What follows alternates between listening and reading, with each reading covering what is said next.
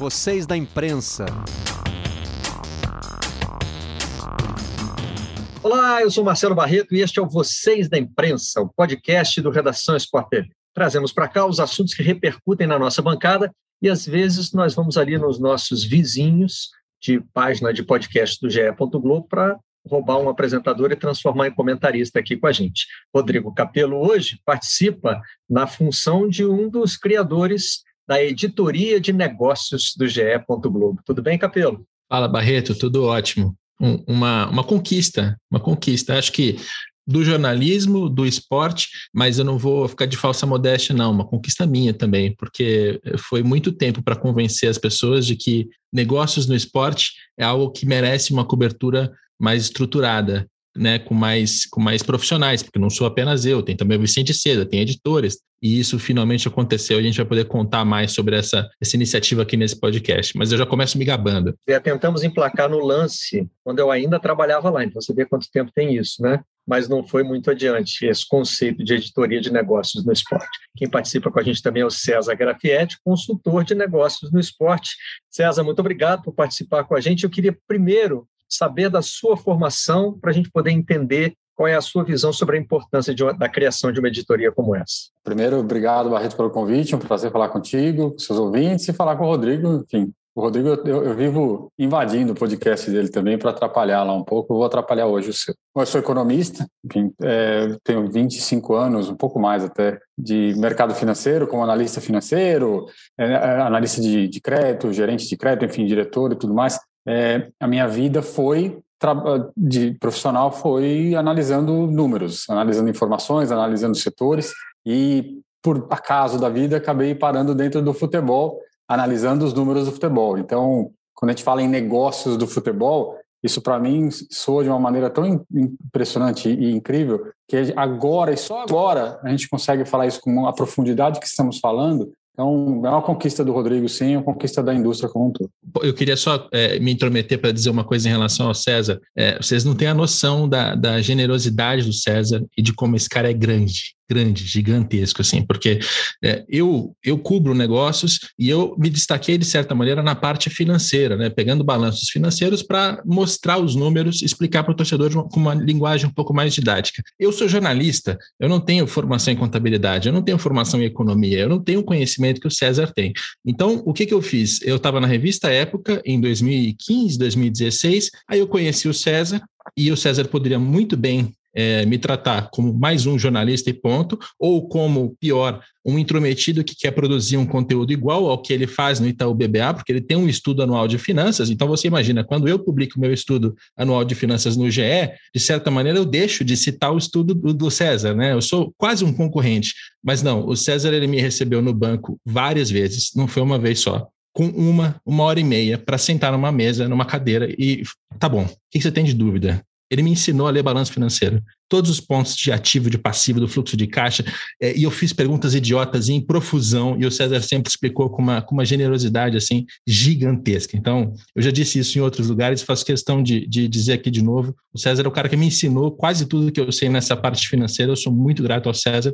E, e não é uma. Essa, essa editoria de negócios ela não é só uma vitória minha, não é do César também, porque ele, ele, ele compartilhou conhecimento, ele continua compartilhando conhecimento e agora tá, as coisas estão crescendo graças a ele também.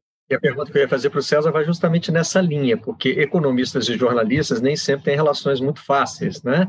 É, normalmente o economista está do lado da fonte, de quem está passando informações para o jornalista, e a gente usa muito a brincadeira eu sou de humanas para dizer que não entende é, questões não só financeiras, como matemáticas em geral. Eu vivo errando conta ao vivo, apresentando redação, então não estou falando de conta complexa, não. Estou falando de quantos pontos faltam para um time é, conquistar o Campeonato Brasileiro, enfim. É, mas a gente precisa fazer perguntas idiotas, como o Capelo disse. Perguntas idiotas são uma ferramenta jornalística muito importante. Tem gente que, que, que passa por cima disso, né? Você tem que perguntar o básico primeiro para depois entender o mais complexo. E eu me lembro sempre, César, de um, de um episódio, eu recebia e-mails de uma consultora financeira e eu estava pensando em investir com eles. E os donos da consultora publicavam textos, e um deles veio assim, com a seguinte abertura: é duro conversar com jornalista. Eu falei, bom, se o cara não quer conversar comigo, não quer meu dinheiro, deletei esse e-mail, né? cancelei a, a minha inscrição na lista e eu não tenho muito dinheiro também, eles não vão sentir falta, mas eu fui,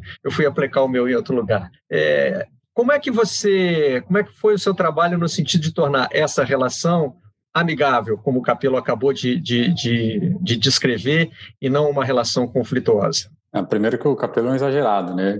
É, toda vez que ele fala isso, eu fico constrangido, assim, porque na verdade sempre foi muito natural, muito espontâneo da minha parte, e não existe pergunta idiota se ela for genuína. Né? Se você está querendo aprender, ela nunca vai ser idiota. Ela pode ser idiota para quem achar, quem, quem, quem for um pouco malicioso, mas se ela é genuína, ela é só uma forma de você aumentar o seu conhecimento. Então, quando, quando eu, eu lia já o, o, o Rodrigo na época, enfim, é, eu, eu, já percebi ali alguém interessado e curioso e, e genuíno nas suas, nas suas buscas. É, por mais que eu encontrasse ali uma coisinha ou outra, eu falava, bom, podia ter sido feita diferente, mas eu, eu vi alguém com, com essa vontade, com esse, com esse interesse claro. É, quando ele veio me procurar, eu falei, nada mais justo do que tentar compartilhar um pouco do que eu conheço com alguém que quer passar uma informação de uma maneira clara para o público. Né, o torcedor, especialmente o torcedor de futebol, é muito carente desse tipo de informação quando ela é bem passada, quando ela é, ela é honesta, quando ela é clara. E aí eu percebi nesta aproximação e no que o Rodrigo produzia, esta possibilidade de entregar para o torcedor aquilo que ele teria capacidade de conhecer, porque finanças, economia, são temas chatos, são temas difíceis, tem muita tecnicalidade, né, muita informa palavra chata difícil. Então, quando ele traduz isso, e aí ele sabe o que ele está fazendo, porque a informação que ele dá não é só uma informação de fácil acesso, mas uma informação real, confiável. Então, falei, é, é, é alguém que eu posso ajudar, de fato. Alguém que está disposto a aprender e alguém que está disposto a transformar isso para facilitar a vida do torcedor. Então, foi um prazer imenso encontrar alguém do meu lado que pudesse ter essa visão curso básico de jornalismo que eu dava na Fundação Moody's aqui no Rio, eu usava sempre o exemplo de uma manchete de um jornal de economia que dizia que é, debêntures terão alíquota de IOF menor ou maior, não me lembro se era menor ou se era maior. É, mas é, era só um exemplo que eu, que eu usava para mostrar como é, o jornalismo em outras áreas pode ser desprovido de paixão mas ele tem uma característica técnica que é preciso dominar. Porque eu dizia o seguinte, a única palavra que eu entendi aí foi essa última, que eu agora já nem me lembro se era maior ou menor. Não sei o que é debenture, não sei o que é alíquota, não sei o que é IOF. Lógico que isso continha um certo exagero, né? É, eu entendo basicamente o que é cada um desses termos, mas não tenho o conhecimento profundo. Né? É, só que, às vezes, e eu usava também esse exemplo para dizer: olha, vocês que querem ser jornalistas esportivos, vocês não vão viver na ilha da fantasia do esporte. Eles não, viver numa, não vão viver numa bolha onde só se fala de futebol ou de algum outro esporte que você acompanhe o tempo todo. Vocês vão ter ligações com medicina, com direito, com política, é, com até com crime, né? A gente vai ter que tratar de vários assuntos e entre eles está esse que a gente considera muito árido, que é o da economia, né? Mas onde é que nós, os jornalistas, tirando o capelo, evidentemente, é, costumávamos errar mais nessa relação com as finanças no esporte? Era, era medo de se aprofundar? Era uma certa soberba de achar que já sabia o que, o que na verdade ainda tinha muito por ser aprendido? Enfim, o que você identificava como, como os problemas assim quando você começou essa relação? É, eu acho que o primeiro ponto era não dar a devida importância.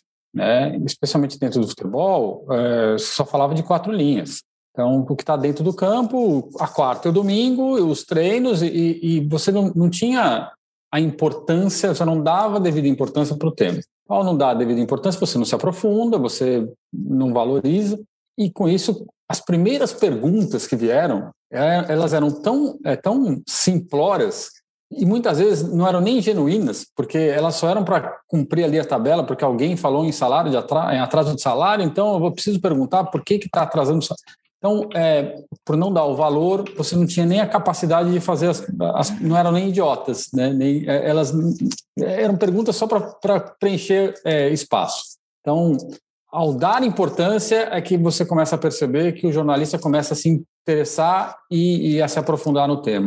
Então, o primeiro ponto é, se, se não é importante, você não dá valor. É, acho que esse foi o primeiro, a primeira coisa que eu percebi no, quando eu fui, fui, tratar com jornalistas há 10, 12 anos, é, sem, sem é, ninguém tinha nada para perguntar, ninguém nem sabia o que fazer. Né? Capelo, observando a sua conta no Twitter, por exemplo, a gente nota que agora isso virou um tema apaixonante, né? Os torcedores debatem avidamente. A última interação é, pelo menos aqui, nesse momento em que a gente está gravando o podcast, é com a torcida do São Paulo por causa de uma é, de um vazamento, um suposto vazamento, que na verdade né, foi uma falha do próprio clube. É, você acha que isso foi conquistado? Que hoje o torcedor debate finanças desse jeito tão apaixonado é, por causa da insistência em tratar desse assunto com a seriedade que ele merece? Acho que sim. Eu tenho até um pouco de medo, Barreto, em relação a isso, porque às vezes eu acho que o assunto financeiro ele, ele é sobreposto ao esportivo e não deveria. Aqui eu estou dizendo algo que parece até meio fora do lugar, mas, por exemplo, um time é eliminado da Copa do Brasil ou ele avança na Copa do Brasil. Imediatamente, a primeira pauta que eu encontro no Twitter e também na capa da Globo.com, do GE, dos, dos, sites e jornais esportivos, é quanto ele vai ganhar ou perder de, de premiação eu não sei se talvez estejamos indo um pouco longe demais de colocar esse assunto na frente do resultado da partida em si. Porque eu acho que na hora que o jogo está acontecendo, o que importa é o jogo. Na hora que o jogo acaba, é legal que a gente discuta o jogo, sabe? Como é que, como é que foi, o que é que não foi, o que, que deu certo, o que deu errado. Não a arbitragem, a arbitragem é chata pra cacete, mas a, o jogo em si eu acho que merece ser, ser mais debatido. E eu tenho um pouco de medo quando esses assuntos eles, eles se sobrepõem na hora errada ali, na, na quentura do jogo. Então, eu até às vezes evito falar sobre isso logo depois do jogo. Mas eu acho assim, não, agora é hora de falar de futebol. Amanhã de manhã eu participo do Redação Sport TV e lá a gente vai analisar a parte financeira. Então, eu, eu tenho um pouco de medo, mas é, é inegável que as pessoas hoje querem ler, querem discutir, elas querem entender. E eu senti nesses últimos meus 10 anos de, de carreira, né, porque eu cresci junto com isso, que a torcida, de certa forma, ela, ela progrediu mais rápido do que os outros players do mercado, para usar um, palavreado meio, meio afetado aqui. Então, por exemplo, é, consultores, jornalistas, é, pessoas que estão no mercado, empresas, você tem várias, várias figuras diferentes. Eu senti que o torcedor ele avançou mais rápido.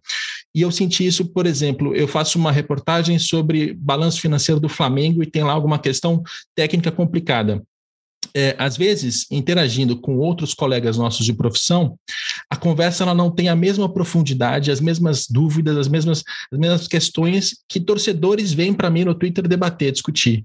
Isso, isso para mim, foi, foi algo que me chamou atenção assim, ao longo do tempo, né? Porque no início, quando eu comecei a fazer, a reação era sempre meio assim: ah, para com isso, isso é bobeira, como se fosse uma modinha, sabe? Como se fosse um, uma, uma chatice é, temporal que, não, agora está se falando muito disso, mas depois vai acabar. É, e ao longo do tempo eu fui sentindo as pessoas, os torcedores se interessando cada vez mais, é, vendo que as arrobas se repetiam, que eram as mesmas pessoas querendo debater aquilo, querendo conversar, e sempre com perguntas mais técnicas. O próprio torcedor vai no balanço, ele lê aquilo, ele te refuta, ele tira dúvida. É, cara, eu senti a torcida participando de uma maneira muito, muito legal nesse, nesse processo. Até chegar ao ponto de hoje, que assim, eu sou muito xingado, claro, mas eu sou muito defendido também. Eu não, eu não posso me queixar da, das pessoas que, que me seguem, nem no Twitter, nem em outras redes sociais, nem na, no Sport TV. Tem muita pessoa me defendendo, cara. É, isso é, é, é, maravilhoso, assim, de, de ver como nesse processo de amadurecimento o torcedor chegou, chegou lá onde, onde acho que a gente, onde ele podia estar. Mas ainda tem o efeito colateral do torcedor que torce por notícia, né? Isso vai acontecer é, a gente pode pegar momentos aí, vou citar aqui o, o, primeiro que me ocorre: Flamengo e Ninho do Urubu. Né? Quando as notícias começam a surgir, você tem um tipo de comportamento que não é de todo o torcedor do Flamengo, mas que acho que é até de uma parte relevante, daquele que não quer acreditar ou aceitar que o clube esteja errado. Então, ele vai atrás de uma explicação que absolva o clube. Quer dizer, é o comportamento de torcedor aplicado ao noticiário. A gente ainda vê isso quando fala de finanças, né? Sim, sim, não só nas finanças, mas em todas as questões extra-campo isso acontece. Muito porque as pessoas elas confundem o que é o dirigente e o que é o clube, a instituição. Isso acontece com muita frequência. Então, às vezes eu faço uma análise ou, ou dou uma notícia que seja negativa para o dirigente e o torcedor ele entende como se fosse negativa para a instituição. E são coisas que é, é, frequentemente estão separadas. Porque às vezes o, o interesse do dirigente está indo para um lado e o que defende a instituição é outra coisa. Né? É, a gente percebe também nesse processo de, de publicar notícias e também de dar opinião que tem fases em que qualquer coisa que você diga vai cair mais ou menos bem entre a torcida. Então, hoje mesmo, como você já citou, é, tem o São Paulo Futebol Clube que abriu documentos indevidamente, aquilo vazou, passou vergonha. Como a fase do São Paulo dentro de campo é ruim, eu não estou tomando porrada agora. Agora o torcedor está, tá, de certa forma, olhando e falando assim: olha só, olha que amador, olha que circo que é o São Paulo Futebol Clube. Então fica um pouco mais fácil de, de, de publicar, porque quem toma porrada é o dirigente, não sou eu. Quando eu estava lá naquele caso. Não quer dizer que você. Desculpa, mas não quer dizer que você escolha esse momento também. Né? Não. Ah, vou não. aproveitar a má fase do clube. A notícia sai quando ela. Apareceu, é, né? Quando ela aparece, é. Eu sigo o tempo da notícia. É, e assim, e tem gente que fala: ah, não, mas por que você está dando isso agora? É para prejudicar depois do jogo? É para prejudicar antes do jogo? É para prejudicar depois? Cara, se eu for esperar não ter jogo para publicar notícia ou dar opinião, eu só vou falar em, em janeiro e olhe lá. Né? É, mas, mas só para fechar aquele raciocínio, quando eu estava publicando as questões do Cruzeiro em 2019, aí era outra história porque era um clube que ainda estava com um time forte, que ainda tinha competitividade, que tinha uma diretoria, Itair Machado, Wagner Pires de Sá, que ainda tinha uma, uma, máquina de manipulação da opinião das pessoas, tentando colocar a imagem de, de super dirigentes. Naquele momento foi muito difícil chegar para o torcedor e dizer é, vai jogar a final da Copa do Brasil, pode ganhar, mas mesmo ganhando não vai pagar a conta. E a gente fez isso no Redações por TV. É, eu lembro até assim que eu, eu, eu, assumo até um papel meio de, de chatão, né? Porque vai ter a final. É, aí eu lembro que vocês fizeram uma transmissão, acho que de Minas Gerais, vocês estavam dentro do Mineirão, aí tinham ex-jogadores juntos, vocês debatendo futebol, aquela um clima mais para cima. Aí entra Capelo, e aí, Capelo, essa premiação ela vai, é, olha, não vai fechar, porque tomou um empréstimo de 50 milhões no começo do ano, é, pegou mais um empréstimo depois, mesmo com a premiação, a conta não vai fechar, tá? E aí volta para vocês lá e fica aquele clima meio assim.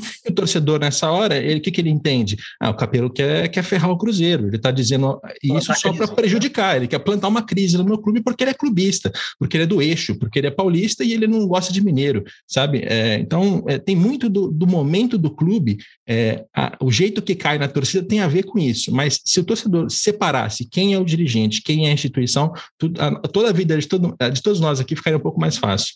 César, o, o Capelo citou uma expressão que me fascina no mundo do futebol, que é a instituição, né? O clube como instituição, ela é normalmente muito associada a reclamações é, com jornalistas. Respeitem a instituição. E isso me faz pensar que se não é a mais jovem, é, mas o futebol é uma das tradições mais jovens do planeta Terra, né? Porque o futebol está aqui entre nós, do jeito que a gente o conhece hoje, há uns 150 anos, mais ou menos, e a gente é super apegado a tradições. Quando tem coisas milenares aí que não, né? É, as, as pessoas não se referem a ela com tanto apego à tradição, né? Como é a instituição clube de futebol vista do ponto de vista econômico, financeiro? O clube como empresa, mesmo que ele não o seja, né? Estou tomando aqui uma, uma, uma, liberdade de expressão, né? Como é que é a visão de um, de um economista sobre essa, essa figura jurídica aí do clube de futebol? É, vamos lá. Só, e, é, só completando antes, é, eu, outro dia eu estava discutindo sobre Atlético Mineiro, que também foi um tema recente, do, e eu falei, o torcedor é um iludido. É, e, e, faz parte do torcedor ser iludido, né? Se ele não for, não tem graça. Técnico temos que ser nós. O torcedor tem que ser iludido mesmo, a gente tem que ajudá-lo a entender algumas coisas. Como tem que ajudá-lo? Em espanhol, né, se usa muito no futebol a expressão ilusión, que significa outra coisa, significa esperança, né? Você acreditar no seu time. Então, é. faz sentido. É, fato. E, e, aí, pensando nisso e na instituição, é, o clube de futebol, é, eu, eu, comecei comparando uma vez com pega uma empresa um, familiar, né? O clube de futebol é uma grande empresa familiar.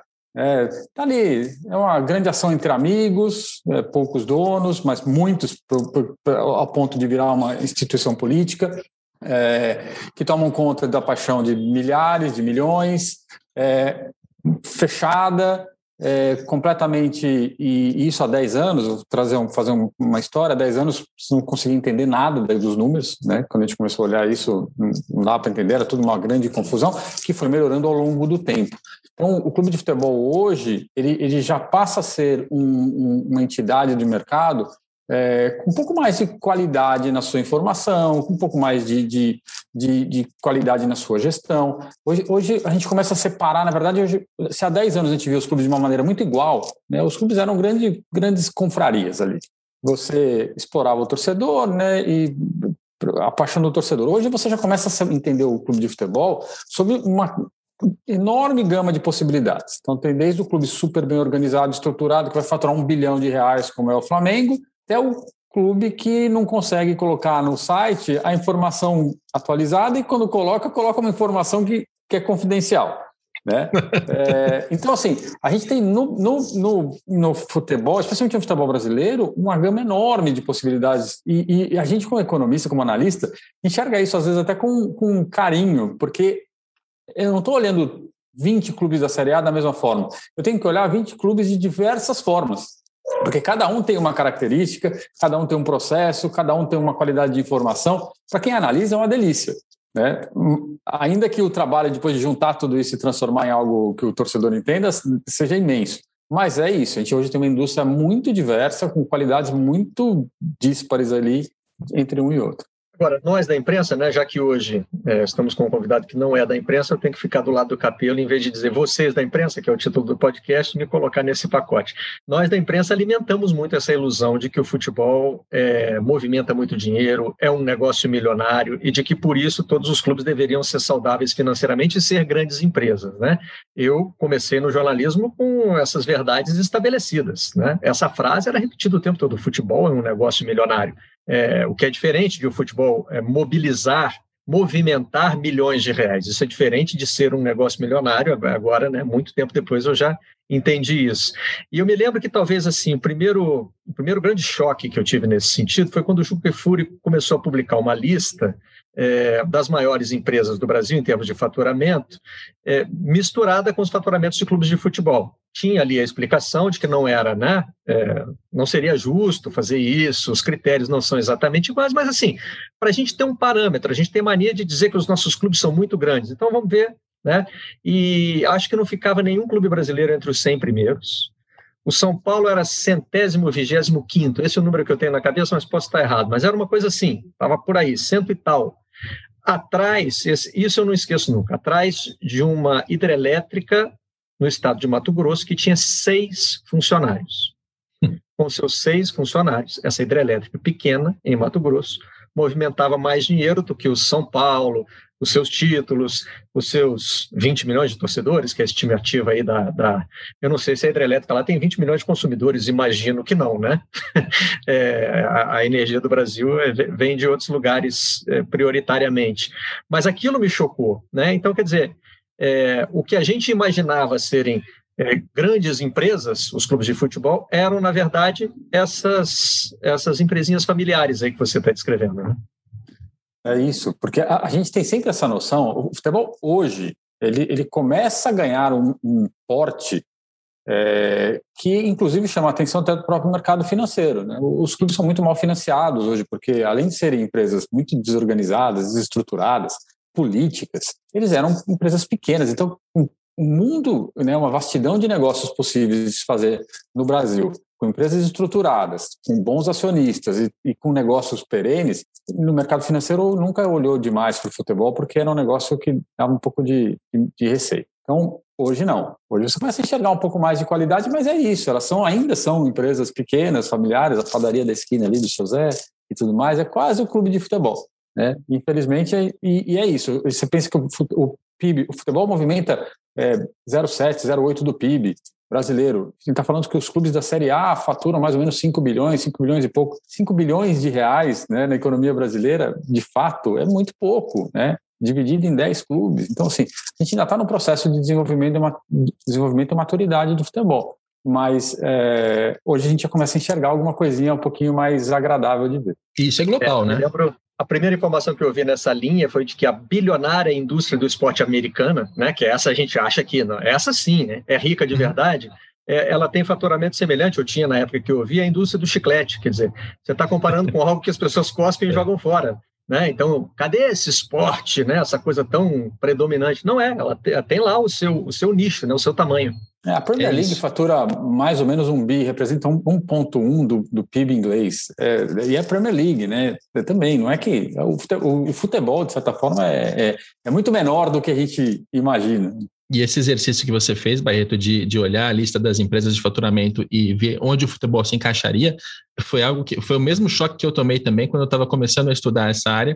Tinha uma coluna do Oliver Sides, que é outra referência minha na, na área de esporte, e ele escreveu uma coluna que a frase sempre ficou na minha cabeça: é, futebol não é um grande negócio. Grande negócio é petróleo, é gás. É, é, informação. Grande negócio é Apple, grande negócio é, é Facebook, é Google, é, é outra história. O, o, o, futebol é um negócio médio, mas ele passa essa impressão para a gente porque os jogadores eles são muito bem remunerados. E por quê? Porque a natureza do negócio é diferente. Como o, o, todas as equipes, sejam elas empresas ou associações, elas são montadas para ter resultado esportivo, você não concentra o dinheiro no, no lucro líquido para remunerar o acionista, você leva o dinheiro para quem vai te dar resultado esportivo, que é o atleta. E é como o atleta ganha muito, ele passa para todo mundo, inclusive a imprensa, a impressão de que o, o, o, futebol, o esporte de maneira geral, é um grande negócio. É um grande negócio para poucas pessoas, para atletas, para agentes de atletas. Tem algumas figuras no mercado que ganham muito mais do que o CEO da maior empresa do, do Brasil. É, mas, mas não, como indústria de maneira geral, não é verdade padaria do seu Zé, os funcionários ficam com um bolo do faturamento muito menor do que os jogadores de futebol, por exemplo. Eu escrevi uma coluna no Globo sobre isso e fiquei esperando você puxar minha orelha, mas você estava em processo de mudança, não deve ter visto. Eu escrevi lá que os, os verdadeiros capitalistas de hoje são os jogadores no futebol, mas fiz questão de observar que são aqueles jogadores né, que concentram é, os salários mais altos, enfim, e que eles são minoria. Mas é, eu, eu, usei a expressão capitalista de forma, evidentemente, não, não científica, né, mas para dizer que eles podem procurar o lucro, né? eles podem trocar de empresa, eles podem ganhar mais, enquanto o, o clube parece condenado a só gastar. Né? E eu fiquei com medo de você me dar uma bronca, porque uma vez eu quis dizer que o esporte americano é socialista na essência, e você falou, não, socialismo tem que ter apropriação dos bens de produção. Realmente não tem. É, não chega a essa subversão, né? Mas o esporte é um, uma indústria diferente, né, Capelo? É, a, a, gente tem que primeiro entender que o funcionamento é esse. Primeiro, a busca não é a busca prioritária, como César disse, não é pelo lucro, é pelo resultado esportivo. É, a distribuição é, de valores ela é maior.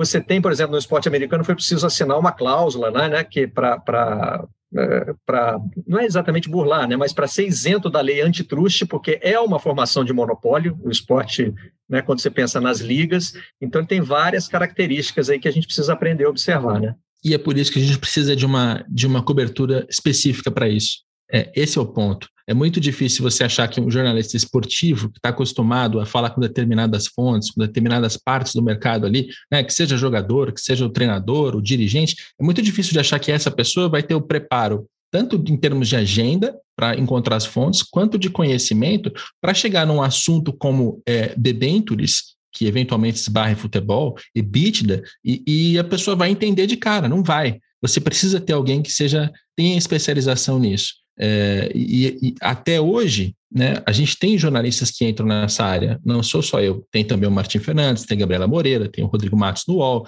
É, no passado teve vários outros jornalistas que entraram na, nas questões de bastidores, mas o que eu acho muito legal que hoje está acontecendo é que é, essa, essa função desse jornalista de acompanhar o que acontece fora, já, todo mundo já entendeu ela demanda conhecimento, ela demanda agenda, ela demanda investimento nessas pessoas. E eu espero que, é, com essa editoria de negócios, que é mais um pequeno passo, mas que todo mundo consiga abrir portas para que, por exemplo, a, o estudante de jornalismo que está hoje na faculdade possa olhar para isso e ver como uma carreira possível eu quero cobrir negócio, eu quero cobrir dinheiro. Vai, ter, vai ficar até mais específico. Eu quero cobrir direito esportivo, eu quero ser o maior cara que cobre direito esportivo do, do país. Não é nem negócios nesse, nesse grande guarda-chuva que eu trabalho. É uma coisa mais específica ainda. E a gente está tá indo para esse caminho, ainda bem, porque é, a natureza do negócio do, do, futebol e do esporte é muito diferente do resto. Não dá para jogar um, um jornalista ali e achar que ele vai produzir o melhor conteúdo, que ele não vai cair na, na, na ladainha de charlatão, que faz estudinho rápido de, de, de poucas horas para pegar clickbait na mídia, entendeu? Então, é que bom que, que a gente está chegando nesse, nessa etapa. Exige estudo constante, né? Eu fiz um MBA em administração e uma das matérias era contabilidade, e foi a minha pior nota o professor me entregou a prova, a nota era D, e ele disse: Você quer refazer? Você pode não ter entendido. Eu falei: Não, professor, pior que essas aí são as minhas respostas honestas mesmo. Eu achei que era isso. Então é porque eu sou ruim mesmo. Vamos ficar com essa nota aí e tentar compensar no resto. O César, agora vamos para o outro lado, né? Quer dizer, mão e contramão. Jornalistas que não são do mundo do esporte olham é, para esse nosso ambiente é, de uma forma enviesada, com preconceito, têm dificuldade de, de entender também quem não seguiu o seu caminho, né? quem não se aproximou do mundo do esporte, tentou entender como é que funcionam essas empresas que são os clubes, né? que é empresas, mais uma vez, entre aspas, é, estudar os balanços, é, pode ter um olhar é, enviesado? Tem, tem, pode não, tem. Foi um pouco do que eu falei, assim, o próprio mercado não, não, não gosta, tem um, um torce o nariz para o futebol, para o esporte de forma geral. Até porque, assim, o, vamos falar, sendo bem franco, quando a gente fala de, de esporte profissional no Brasil, é o futebol. Todo o resto, infelizmente, não é diferente das ligas americanas, que sim, você tem vários esportes, não muitos, mas tem muito mais do que aqui. Então, é, agora, todo mundo enxerga neste negócio, nesta indústria, um potencial imenso quando começa a olhar justamente ligas americanas, as ligas europeias. Então, enxerga, ainda que de um porte menor do que o da economia como um todo, mas enxerga neste, nesta indústria um potencial de desenvolvimento. Poxa, tem dinheiro ali. Talvez o que eles ganham, os 5 bilhões que eles faturam somados hoje, pode virar 10 se for melhor gerido. Então, é, começa a ter um pouco mais de proximidade, uma, uma tentativa de aproximação em relação ao tema, justamente pelo potencial de desenvolvimento. É, mas ainda com uma restrição imensa, justamente porque é, quando você olha para quem gere, e você fala com quem gere hoje, daqui dois anos não é a mesma pessoa. E daqui outros dois é outra. Então, assim, esta, esta falta de continuidade faz com que as pessoas que, que analisem, que enxergam as indústrias, olhem o futebol com um certo, um certo medo. Barreto, posso contar uma, uma, uma historinha rápida? Eu fui, na, eu fui num casamento uma vez com a minha, com a minha namorada, era alguém, algum familiar dela, eu detesto casamento, mas a gente estava lá, enfim. Eu lembro da gente estar numa mesa, daquelas mesas grandes, que um monte de gente que não se conhece sentou para conversar e tal. E aí tinha um outro casal, a menina era cantora, o rapaz trabalhava no marketing da Bosch, é, de, de ferramentas para construção. E, cara, ah, o que, que você faz? O que, que você faz? Aí eu contei, pô, sou jornalista. Ah, então você cobre é, futebol tal? Quem vai ganhar no fim de semana? Não, não, não é isso que eu faço, é outra coisa. Eu, eu faço a parte de negócios. E o cara foi perguntando. Eu sei que chegou um dado ponto em que eu puxei o celular e, e comecei a mostrar uma apresentação que eu tinha feito com as finanças dos clubes, falando assim: ó, o tamanho da Liga Brasileira em comparação com a Liga Espanhola, com a, com a Liga Francesa tal. A gente está em sexto, mas dá para crescer tal. O faturamento é composto por televisão, patrocínio e tal. Minha namorada é puta da vida, porque ela via aquilo e não acreditava, né? Eu não acredito que você está falando de finanças de futebol no, casamento, mas estava lá. E o cara, é, por incrível que pareça, o cara estava assim, é, maravilhado com a, com a possibilidade. Ele falava para mim assim: cara, eu faço isso no meu trabalho, eu faço isso no meu dia a dia.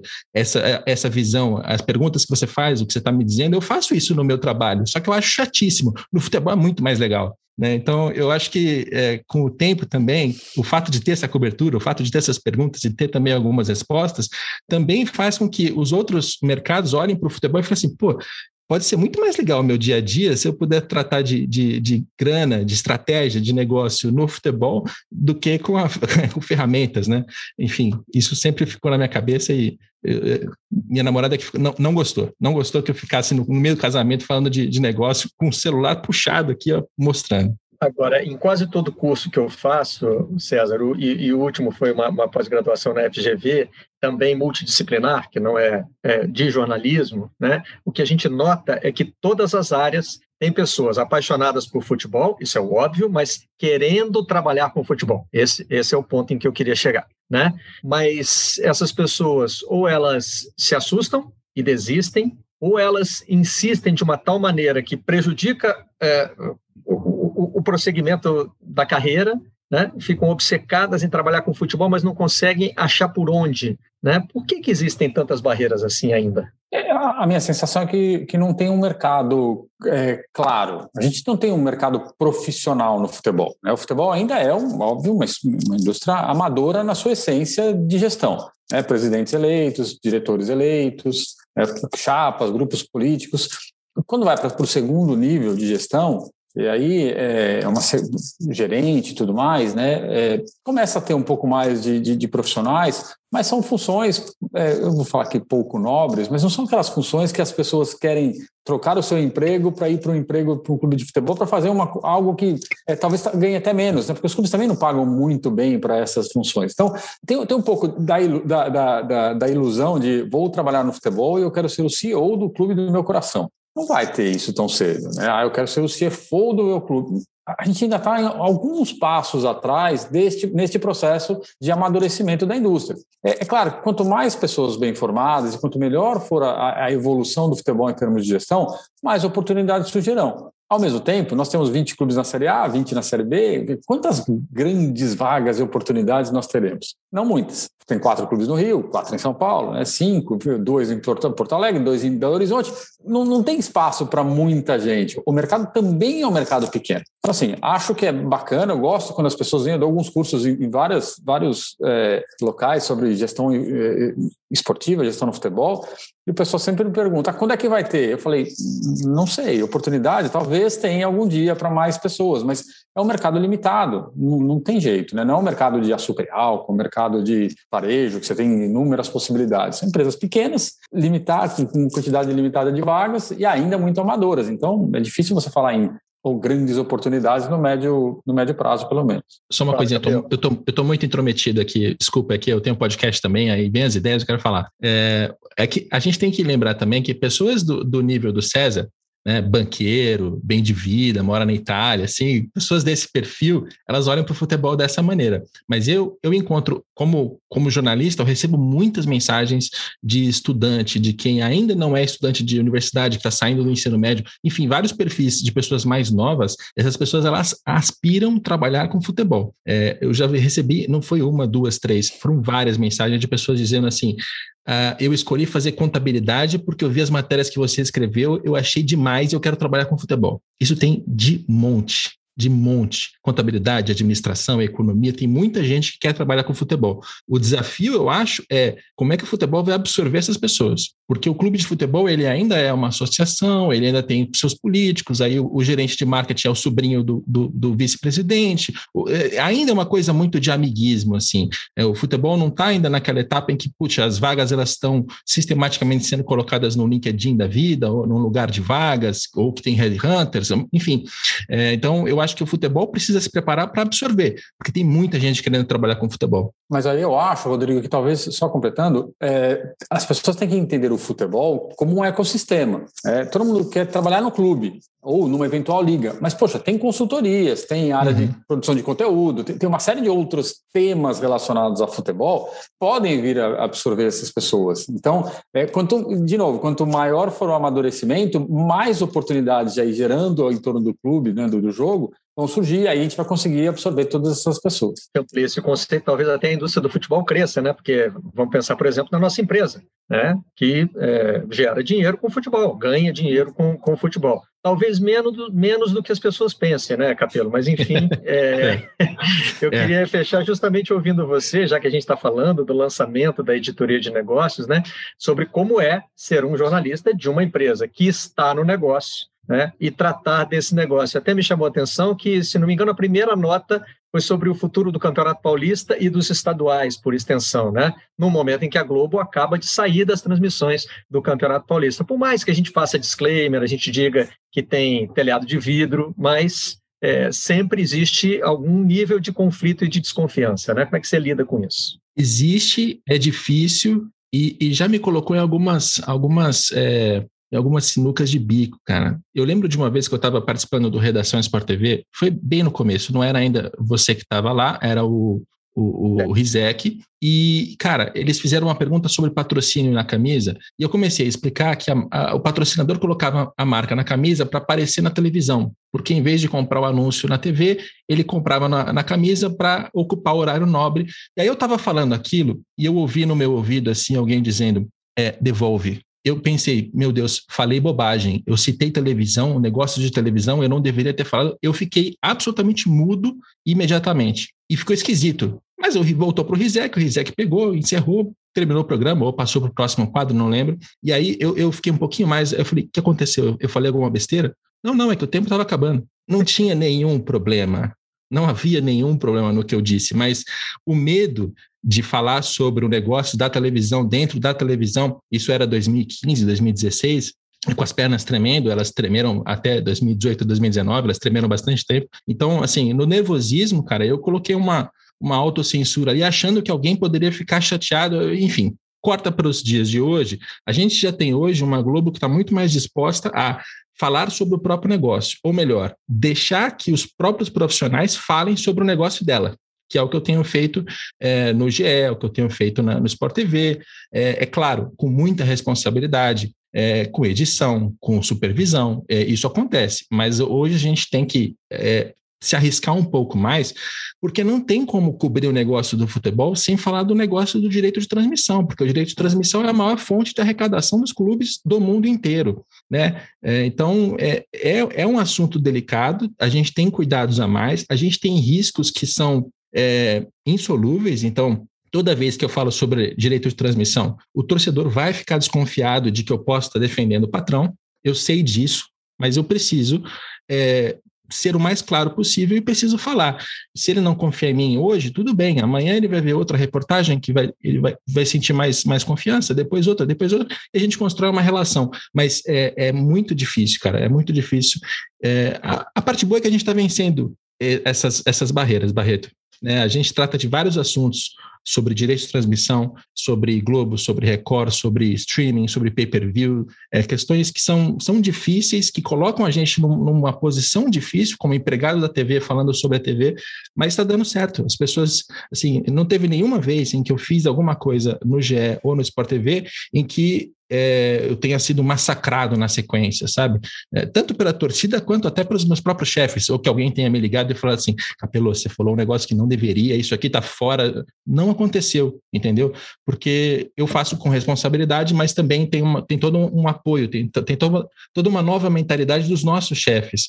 Então, é, tá dando certo. É, esse podcast aqui eu estou estranhamente otimista, é, sempre tão pessimista que eu estou falando só coisa boa. É, jornalismo é hábito, né? Eu costumo dizer isso. Não é só hábito, mas o hábito é uma parte importante do jornalismo, especialmente na televisão, né? Você precisa se acostumar com a cara daquela pessoa, com a voz daquela pessoa, com o jeito de ela se expressar, se comunicar. E, se não me engano, a primeira participação no Sport TV que o Capelo fez foi comigo. Então, foi. eu acompanhei boa parte desse desenvolvimento aí, né? Do, daquele tempo de pernas tremendo, né? A voz tremia um pouquinho junto também até é, é, essa etapa em que ele está muito mais à vontade. Então, eu queria agradecer muito a sua participação aqui, Capelo, que bom, né? Poder ter um Capelo otimista, né? O podcast dessa semana, então, cumpriu essa, cumpriu essa missão. Valeu.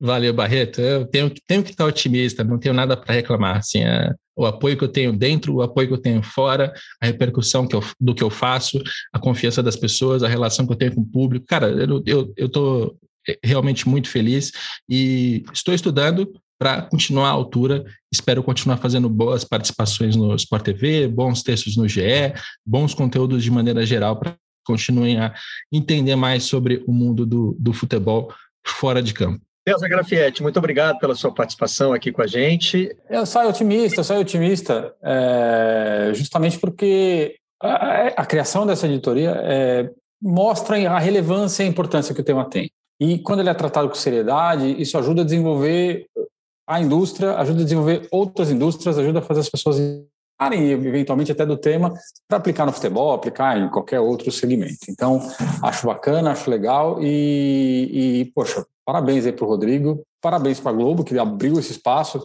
que ninguém conseguiu fazer até então e vou continuar atrapalhando sempre que possível ali na medida do que precisar. Está sempre muito bem-vindo. Obrigado ao César Grafietti, ao Rodrigo Capelo, e a gente se encontra na próxima edição do Vocês da Imprensa. Até lá.